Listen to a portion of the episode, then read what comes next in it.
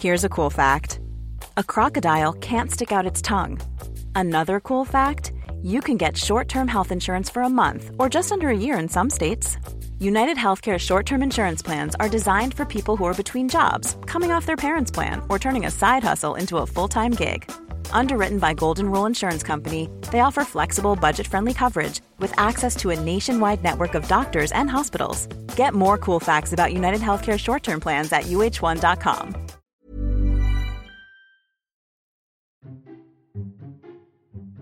Esto es Memorias de Pez, un podcast en el que hablamos de historia y geopolítica de forma clara, sencilla, objetiva y sobre todo muy divertida.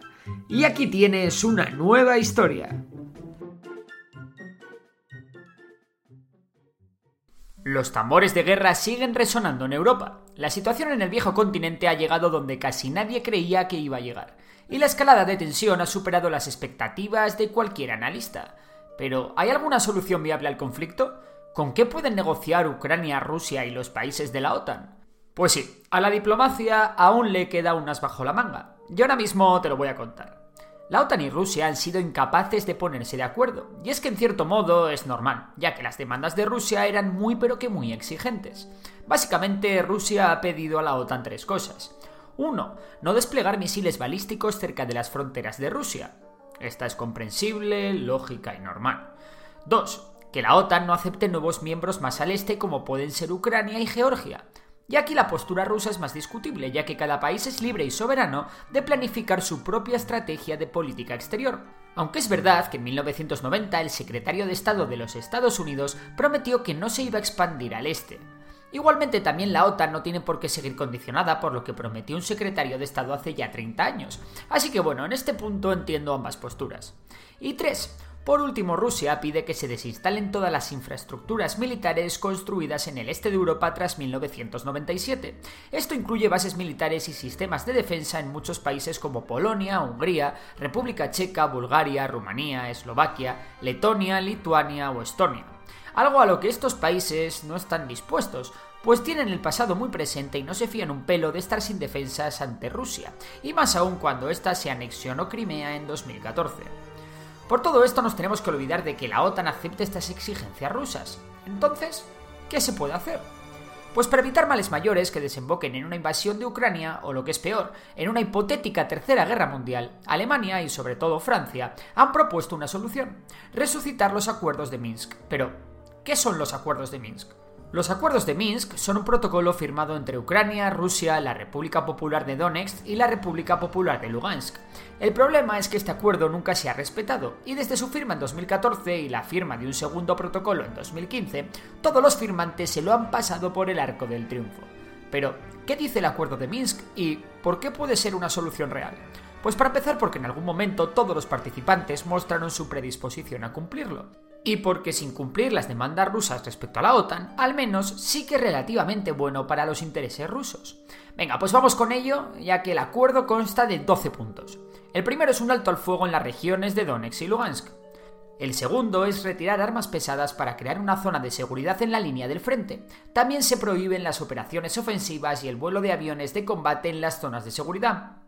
3. La OSCE garantizará el seguimiento y la verificación para que el tratado se cumpla, y se establecerán grupos de trabajo para el seguimiento del acuerdo. 4. La liberación inmediata de todos los secuestrados y de todas las personas detenidas ilegalmente. 5.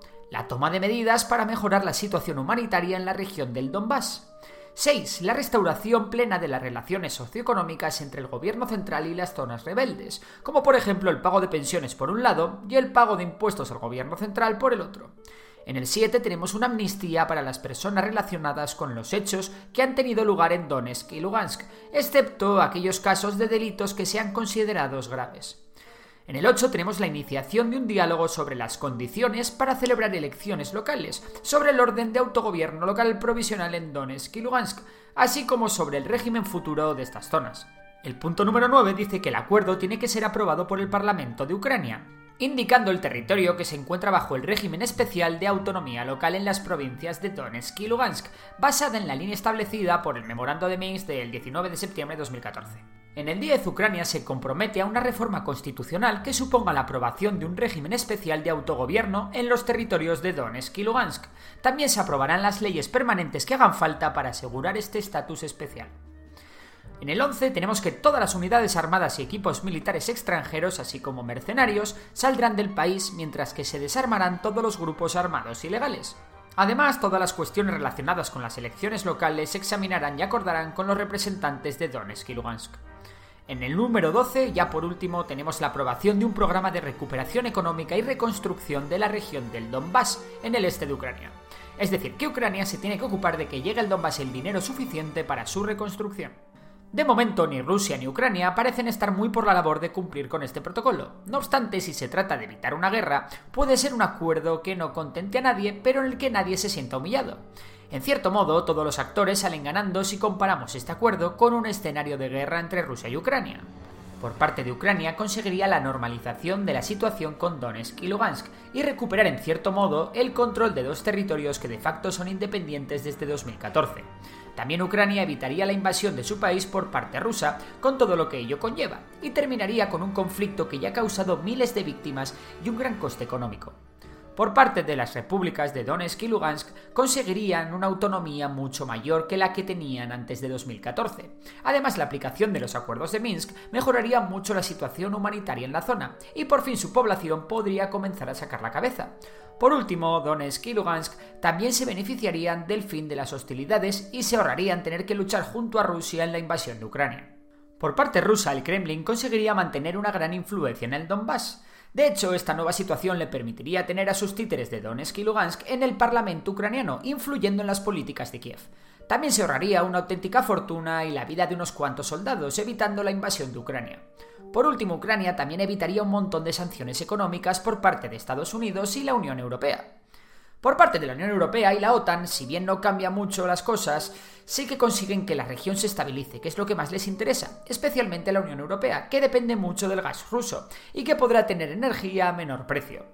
Por contra, es cierto que también todos los contendientes tienen motivos para no estar 100% contentos. Ucrania verá roto su centralismo y no tendrá un control 100% efectivo sobre todo su propio territorio.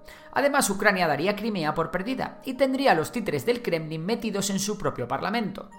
Las repúblicas populares de Donetsk y Lugansk dirían adiós a sus sueños de independencia o de ser anexionados por Rusia. Rusia, por su parte, no solventaría sus diferencias con la OTAN y no conseguiría las garantías de que Georgia y Ucrania no sean incorporadas a la OTAN. Además, Rusia tendría que renunciar a anexionarse Donetsk y Lugansk, pero en cualquier caso no es algo que parezca estar en los planes del Kremlin, así que esto no importa tanto. Por último, la OTAN es la que menos tiene que perder. Su único problema es que perderá influencia en el este de Ucrania, pero también es verdad que a día de hoy en el Donbass no tiene ninguna, así que por su parte todo estaría bien. Si te ha gustado el episodio de hoy, recuerda que puedes seguirnos en Spotify. Y si nos quieres echar una mano, puntúa el podcast con 5 estrellas. Por lo demás, un abrazo y hasta la próxima.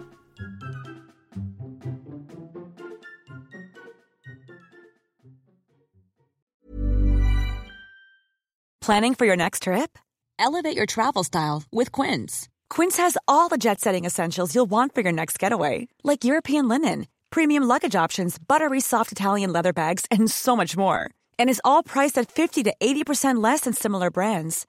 Plus, Quince only works with factories that use safe and ethical manufacturing practices.